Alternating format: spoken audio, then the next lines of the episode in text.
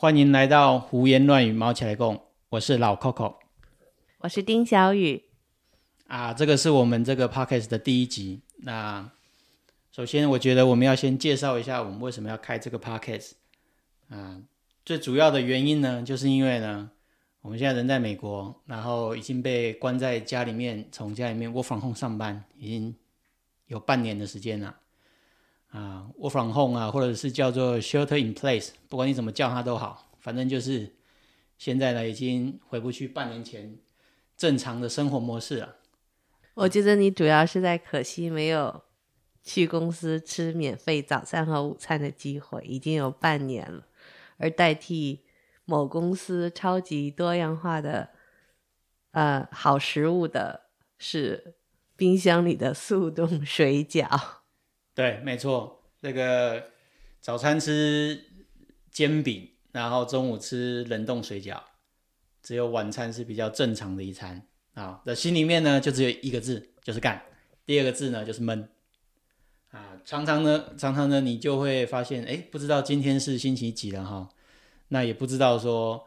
这个这个这个礼拜你。回想过去，你不你不知道这个礼拜到底星期一发生什么事，星期二发生什么事，反正就感觉你的记忆呢都非常的模糊。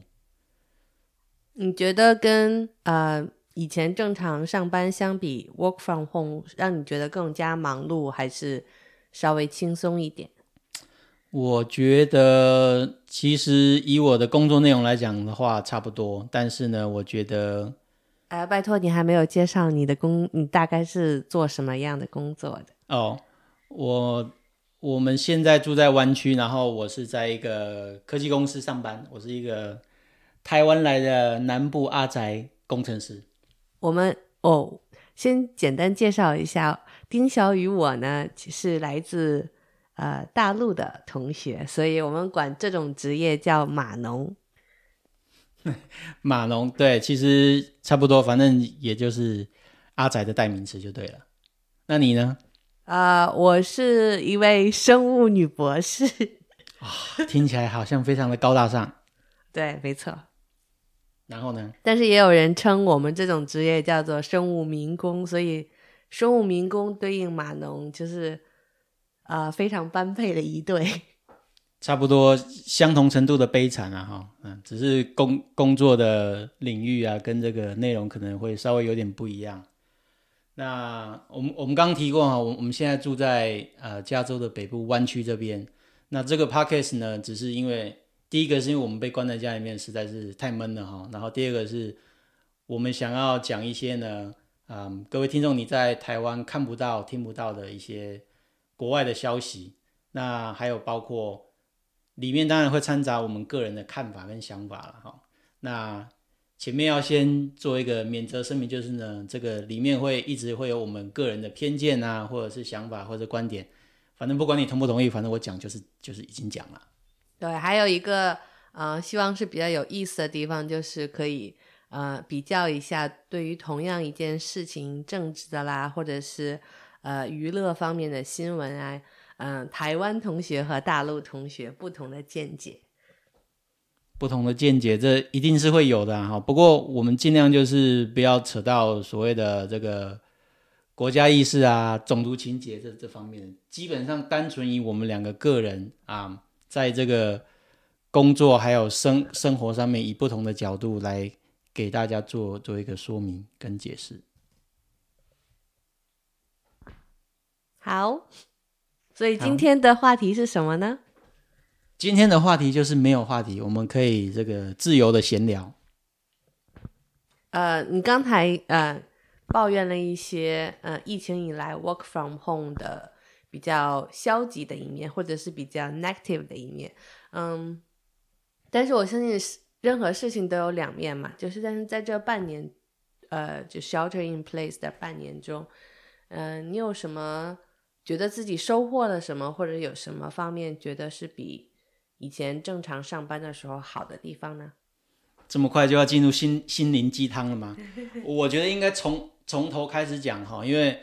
因为因为基本上我从台湾来嘛，所以我的家人还有大部分的朋友都还生活在台湾。那如果你拿以台湾对防疫还有这半年来的对疫情、面对疫情，还有就是一般百姓的生活形态的转变，跟我们人自己生在美国这边的转变来看的话呢，是相当不一样的。那我个人对人在美国，然后被搞的就是大部分的人要 work from home，现在已经半年了，可能还要再持续，大概至少我们公司还要持续到明年的六月底为止。这样子呢，等于说整整还有一年左右的时间哈，就让我觉得非常的没有道理的原因，就是这一整件事情从头到尾可以不用这么的，就是可以不要发生的这么的严重。它的疫情从头开始，如果说美国政府啊，包括领导人还有 CDC 可以好好的面对跟正眼对待的话呢，根本不会像现在这个状况，而且。即使是现在这个状况呢，我觉得美国各州的政府跟美国，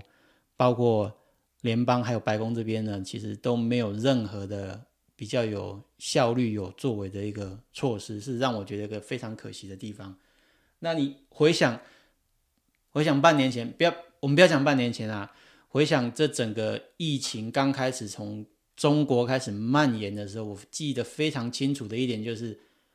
今年的一月，我们刚听到这个消息，包括我身边的中国的同事，他们有，我有一个同事，他老家就是在湖北。那我们我记得很清楚，我一月在跟他们吃饭，中午吃饭的时候，我们走路在聊天，我们就问到说：“哎，你的家人怎么样啊？你们湖北的疫情到底严不严重啊？”那这种对。疫情一开始发作的关心呢，基本上只有在在中国人跟台湾人，至少在亚洲人群里面呢，我我看到的只有中国人跟台湾人特别的关心。那包括包括我去开会的时候，我记得我一月我我去开会的时候，我有稍微提到这件事情，说啊，这个 coronavirus 这个东西非常严重哈。那我觉得。如果说有同事生病干嘛的话呢，你你就不要来上班了。那而且如果你想来上班的话，你就把口罩戴起来。我的同事是在我周围的人，在同样那个会议上面的人，有人就跟我讲说，为什么要戴口罩？对，其实也不能赖他们，因为最开始的时候，CDC 啊，美国的 CDC 啊，我觉得非常夸张，他们竟然建议大家不要戴口罩。除非你已经生病了，但是我觉得他们，呃，作为一个权威健康的权威机构，你可以做出这种倡导，真的是让人非常不能理解。现在虽然 CDC 已经醒悟过来，建议大家都戴口罩，我在想，试想，如果当初 CDC 可以建，在在最早的时间内建议大家戴口罩的话，现在的疫情是不是会天壤之别？而且我觉得这个逻辑非常奇怪的是说，他我我同事当初跟我讲的的观念是说，他们认为说戴戴口罩这件事情呢，是你会在不管在视觉上啊，或者是在这个视觉上是怕不好看，在视觉上你会你会让别人觉得是不管是被压迫，或是受或者受受会有受到侵犯的感觉。但是我觉得这个逻辑很奇怪的是。有什么比你的健康更重要呢？对不对？对，而且他们的讲法，包括 CDC 的讲法是说呢，如果你没有生病，请你不要戴口罩。但是这个逻辑很奇怪，是说如果你已经生病了，你戴口罩你也来不及了。对，而且这个病本身，这个新冠肺炎本身还有一个是没有症状的。传染者，那如果没有症状，你怎么知道你有你有这个病毒还是没有病毒？所以他们都很难自圆其说。对，所以我觉得这整件事情，包包括呃 CDC 啊，还有包括总统出来讲话的时候，一刚开始就是就是轻呼，然后就觉得说哦没事，这个是中国那边自己延自己自己蔓延出来，他们没有控制好，那那所以这个不关美国这边的事情。不过，Trump 最近他有就是接受新闻采访的时候，他有承认说他当初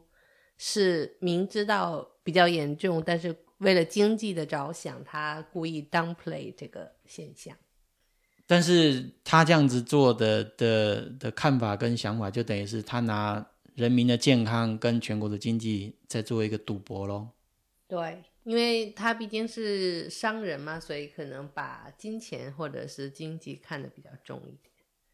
对啊，但是包括现在，呃，也也不是现在，就是从从三月开始，整个政府各州的政府宣布说要 shelter in place，就是让你简单讲就是让你对自己在居家啊，自己躲着不要出来，能够能够不外出啊，就尽量不要外出，包括你也不可以去酒吧，你也不可以去教堂，你也不可以去。去任何有多人的聚会，但是但是他这个其实美国方面就是 positive 的角度来讲，它其实是很自由，它主要是作为一个倡导，但是它没有，如果你真的去了，也没有也没有非常呃严格的惩罚，就是写在纸上的可能是有几百块钱的惩罚，但是真正执法起来的话。我周围的人有去酒吧的，或者是出现在不该出现的场合，或者 party 啊怎么的，其实很少有人真的会被查到。这个就是我觉得这个就是美国这边呢，因为他他大部分的美国人跟整个美国的社会呢强调个人主义至上，所以呢你爱干嘛就干嘛，政府只能用宣导的方式鼓励跟提醒你不要做这件事情，除非呢。你真正做了这件事情，而且当场被被被人抓到，那就是比如说有有两个警察站在酒吧的门口，那这个酒吧摆明是不能营业，但他偷偷营业，然后有人在那边抓，然后你就刚好现行犯被抓到，那你才有可能有事情，不然的话警大多数警察也顶多是就是劝解。其实我觉得在美国没有一个概念，就是因为这个最开始疫情发现是在中国嘛，中国就会有一个法律，就是说你影响公共安全法，就是说你也许说哦，我有病毒，我我我愿意到哪去，这是我的自由，但是你在享受你的自由的同时，你把 virus 带到了其他角落，传染给其他人，这你就违反了公共的。呃，健康法，但是在美国好像大家这个意识非常的淡薄。不止这样，包括呃，从政府开始提倡说你外出应该戴口罩这件事情开始，甚至还有美国人抗议说，我们就不要戴口罩，我们有我们的自由跟权利，我们可以选择要不要戴口罩。我觉得这是美国的抗议的这一些人哦，是显然有一点过度膨胀他个人的呃。不管是人权啊，他他认为是人权，或者是他本身的权益也好，或者他自由也好，这已经不是你个人自自不自由的问题。是如果你真的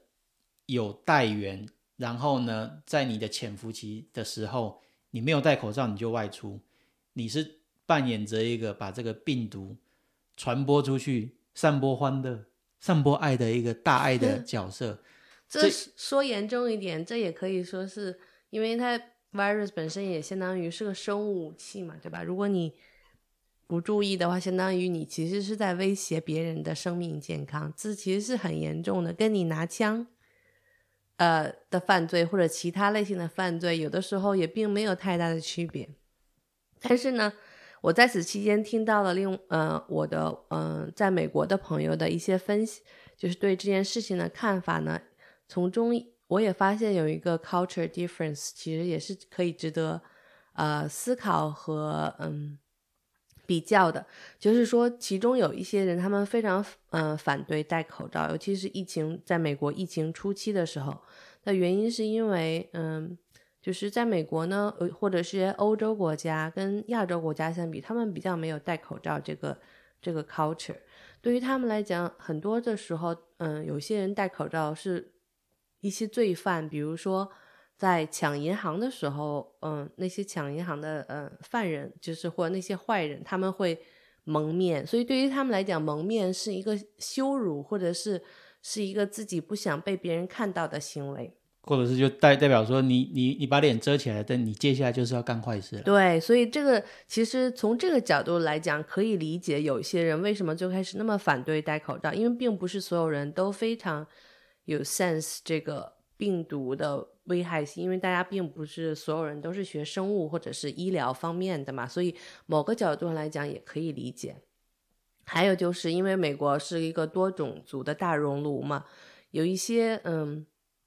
有呃肤色比较深的美国人呢，他们本来就受到了一些歧视。嗯，就现在来讲，我们也看到了，就是有一些黑人，他们受到了嗯警察的可能过于激烈的对待。嗯，在这种情况下，那些皮肤深的人本身就容易遭到其他人的误解或者是歧视，认为他们会做坏事情。在这种情况下，让他们戴口罩，他们就更加增加了他们会被误解或者呃的可能性。所以。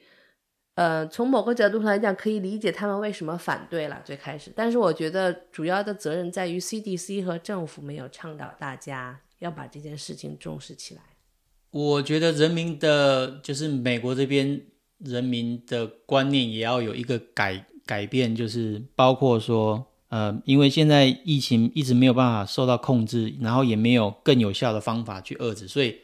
戴口罩已经是被动防疫的方法里面最有效的一个了。如果基于自己跟别人的健康安全考量，你都不愿意戴口罩的话，这已经非关你个人的自由跟权利的问题，这是关于说，就是整个社会，包括你自己居家、你住跟你活动范围这附近的这一些其他人的健康，都也有可能被你影响的。就是从比较积极的角度上来讲呢，到现在为止，其实大部分的人，无论是亚洲人还是啊美国人呢，都会觉得戴口罩确实比较重要。所以在公共场合的话，嗯，我觉得大于百分之九十或者甚至九十五、九十八以上的人还是选择会戴口罩的。而且美国，嗯的意思是说，戴你戴口罩最多的是最大的目的是用来保护嗯其他人。因为就是最有效的是说，你不要让你自己，如果如果你有潜在的病毒在你身体的话，不要让你的病毒随着你的唾液或者你的呼吸，嗯，传传给其他人。对，所以其实大家还是有这个公德心的，就是在在一定的需要一定的 education 和适应的过程。我相信，如果希望，当然希望不会有下一次啊。但是如果有下一次这种。嗯，疾病的传播的话，大家这种戴口罩或者提前预防的意识会更强一些。毕竟这是最简单、最有效的方式。我们能不能讲一点比较呃有趣的，或者是比较 positive 的嗯收获？在这个过程中，虽然可能是可能是非常小的一部分，因为大部分来讲还是比较 negative 的 impact。有趣跟 positive 的收获就是，我发现。崔德舅的冷冻食品真的比较好吃，哎，对我以前都没有发现过。我以前知道崔德州的冰激凌很好吃。哎，话说你知道大陆，呃，在美国的留学生，我们管崔德州有个昵称叫做“缺德舅”。缺德舅，对，我觉得这个这个呃说法还挺好。然后另外一个好笑的是，我们管你知道那个超市有一个超市的名字叫 Target，就是我们管它叫靶子店。靶子店，对啊，因为。Target 它本身它的公司的 logo 商店的对它是一个商店的标志是一个圆的靶心，嗯，那所以 这个是相当直觉的叫法。对啊，那我觉得至少呃以去超市来讲啊，包括从刚开始 Work from Home 的时候开始，我觉得。反而是去华人的超市啊，像加州这边会看到的，你会比较安心，因为至少你进去的时候，不是只有看到店员他们戴口罩，进去的人本身，就像你刚刚讲，百分之八九十从那个时候开始，因为去华人超市的大部分都是华人嘛，或者应该讲说都是亚洲人，他们都有那个自自发自觉的那个 sense，说我一定要戴着口罩，我才敢出门，才敢进去人多的地方。而且我觉得疫情以来呢，会让一些。就是线上嗯购物啊变得更加的嗯繁荣，就是大家用的越来越多。其实这个在中国大陆已经非常的 popular，就是像美团啊啊之类的，这基本上人人天天都在用的。但是在美国，他们有一些像的 Uber Eat 啊，或者是呃 DoorDash 这种超级贵，就是你本来可能这个 meal。你可能如果真正亲自去买，可能也就是二十块钱就可以买到。如果你要是用嗯，这个 app 有点相当于呃中国的美团类似的 app，然后你要是 order food，然后 deliver 到你家门口的话，它还要收一个这个 app 本身的的呃消费，然后还有一些小费啊，七七八八加起来，你可能要花四十块钱才能买到原本二十块钱的东西。对我们，我们上次研究过啊，如果你订一个餐点，然后他餐点你去自己去他的店里面拿的话是二十块钱的话呢，你用 Uber Eat 或是其他的，比如说 Do Door Rush 什么的，第一个他那个餐点本身他卖给你的价钱跟你自己去 pick up 价钱是不一样的，对，它 price tag 会比较高，大概有人说高到会高百分之二十到三十 percent。商店本身已经帮你对这个二十块钱的价钱，他卖的时候可能已经是二十二块，然后你再加上呃帮你做递送服务的这个部分，他要再加上另外一部分的钱。那真正一加再加加上去之后呢，最少最少会多 charge 你百分之五十，差不多。对，但是现在是因为有疫情的原因，即使是比较贵一点，还是有很多人选择就是这种线上购物，所以也增加了大家的呃。就是也增加了市场的就业机会吧，毕竟疫情以来很多人失业，至少在这方面还是可以有一个，就是说大家再次就业的机会也是非常好的。还有一个比较方便，我们以前没有用过就是 Amazon Prime，呃啊，sorry，Amazon Fresh，它真的很好用哎。其实它我比较过它 Amazon Fresh 上的蔬菜呀什么的价格，有的时候跟周围超市的价格基本上是类似的。啊，当然它也会小小的收一点钱，但是相比较它能提供的方便来讲，啊，无论是时间上的方便还是呃 location 上的方便，我觉得都相当值得了。我很后悔原来坐月子的时候怎么没有发现这么好用的 Amazon Fresh。我记得那个 Amazon 呃 Fresh 跟 Amazon Prime 在我防控刚开始，至少三月份到六月份的时候。都是所有，因为所有人都想要从家里面，然后就是尽量不出门，然后所以就拼命的在 Amazon 上面买东西，然后包括买这些日常用品、食物啊，还有这些什么卫生纸啊这种家这种家用用品，所以不止难订，包括你你就算你真正订到了，像你从 Amazon Prime 上面买的 shipping，本来 Prime 的会员的 shipping 是三天会到，然后在那一段时间呢，都是大概要一个礼拜五，大概呃。一个礼拜左右才会到。对，所以就是疫情的话，推动了这些呃线上购物的，就是发展的进程，就真的很难想象。大家以以前一直会觉得说，哦，美国是一个呃非常先进的国家，在世界上排名不排第一也应该并列第一之类的地位。为什么它有很多设施其实就发展的很慢？比如说高速路啊，或什么。呃，各种呃电缆呀，这些它的，因为美国这种嗯设备建造的很早，所以它都跟亚洲国家来比，它都好落后。包括这些线上的方便的服务，这些已经在台湾或者中国大陆在疫情之前就已经非常成熟的平台，在美国就非常的稀缺。但是通过这次疫情，大家慢慢开始更多的使用，然后相信以后也会发展的越来越好。呃，希望希望如此。那嗯，另外一点，我觉得嗯比较有收获的是，你在家，因为因为要在家上班，所以你等于是多了很多跟家人相处的时间，包括呃跟猫咪相处的时间。我觉得我们家的三只猫都好高兴，至少每天有一个人就是在家可以陪他们玩。对，然后包括之前我们家的小孩子还没有去 daycare 之前呢，就等于是我们两个大人要在家里面陪着他玩，然后还加上还要顺便 work from home，还要日常的 九点到六点要上班，那个时候真的是累爆了，蛮 crazy。但是其实你也可以看到，嗯，当时小最开始的时候，小孩才两岁多一点点，就是他当时很难自己单独可以玩。一段时间就必须要旁边有人陪他，或有人跟他一起玩。但是到现在六个月以后，他都可以自己在房间里玩一个小时这么久。我觉得他也是相当呃非常棒的，就是说这个艰难的时期也给了他一个成长的过程。对，而且会等于是我们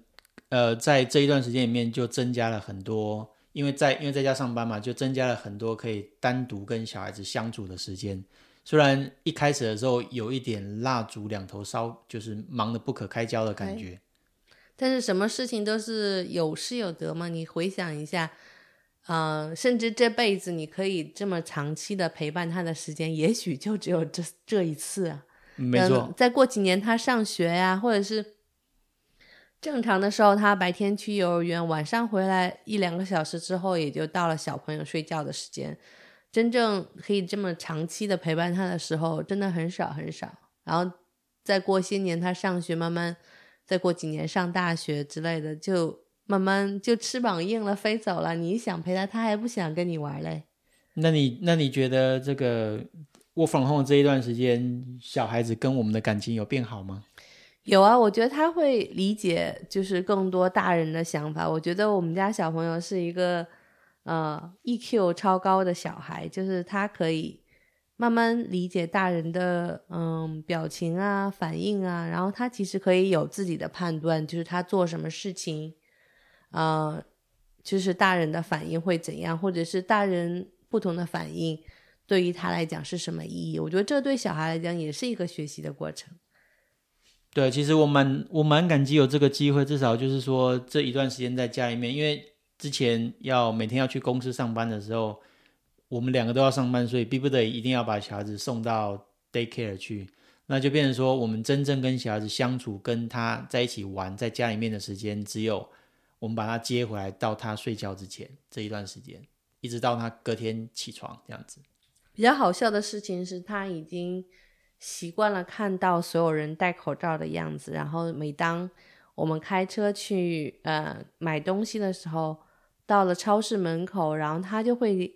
作为一个两岁的小朋友，他提醒我说：“妈妈，你要戴口罩了。”我觉得这个非常新奇，这就是属于特殊时代给小孩的童年记忆。我觉得这个对，因为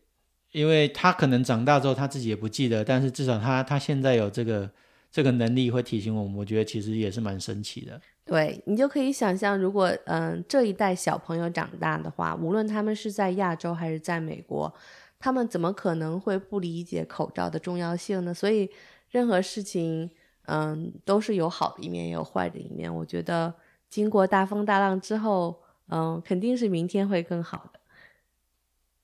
真的要这么励志吗？就是不想要讲的太 negative 吗？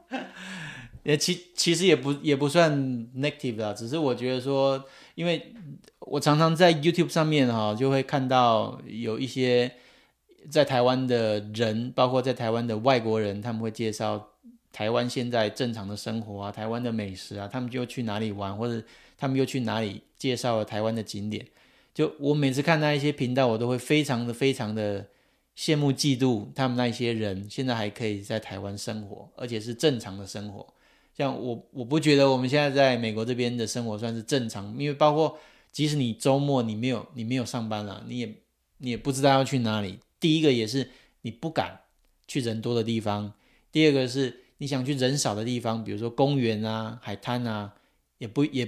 也不一定有开。基本上现在公园跟海滩，至少在我们住的这个这个区域，基本上都都是关闭的。对，但老师来讲，嗯，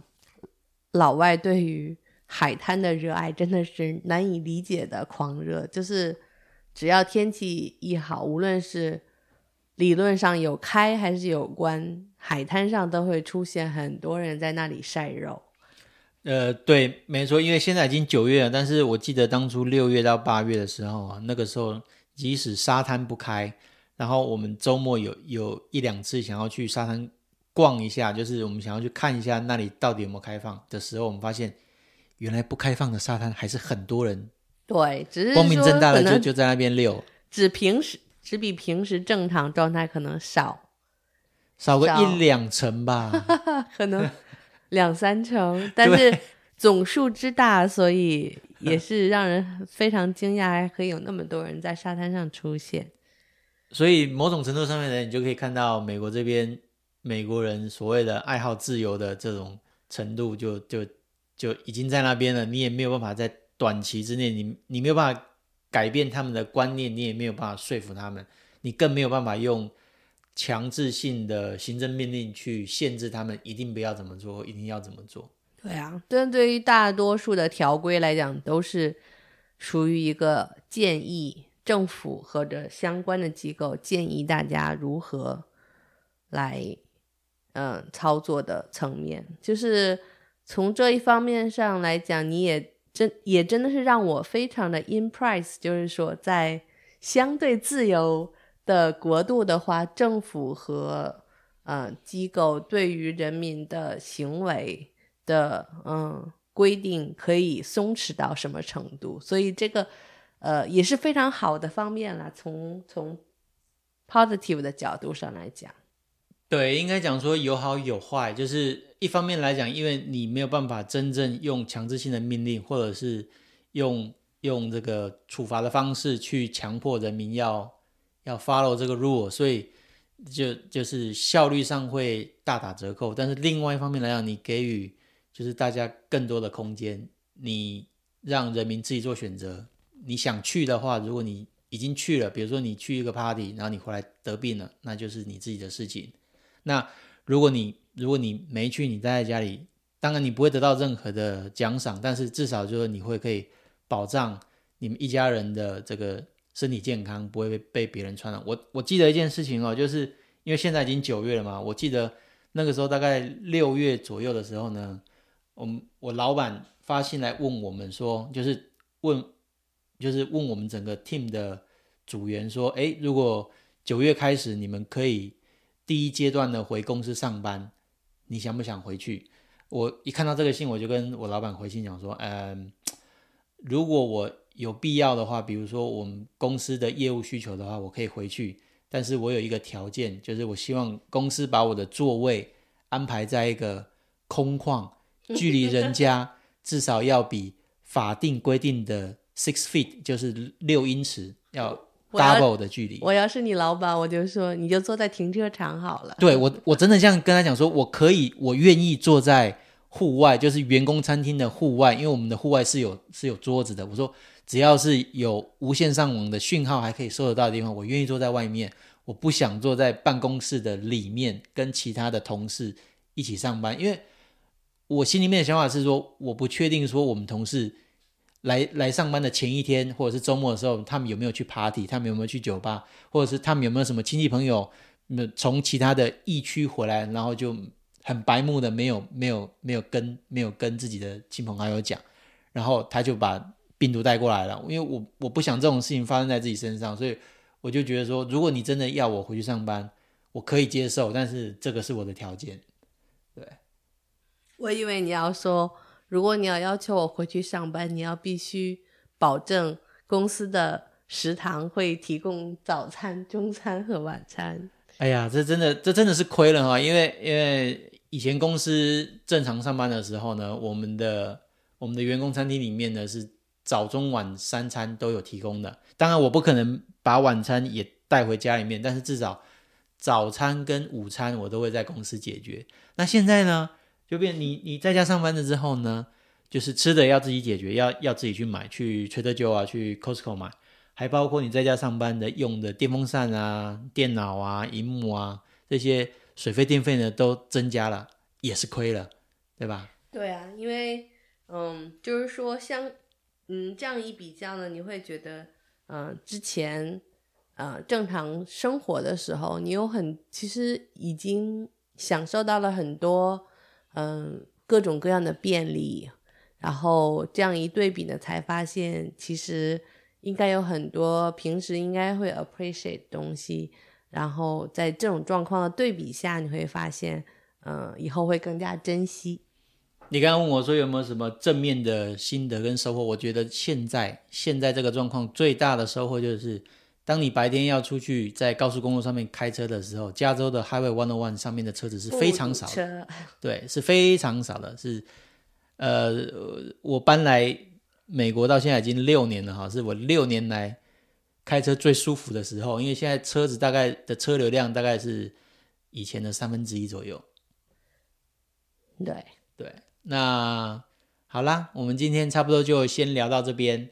那我们下一期的主题还没有想好，不过呢，我们通常大概都会每个礼拜会更新一次。希望是，希望是。那我们今天先聊到这边，拜拜，拜拜。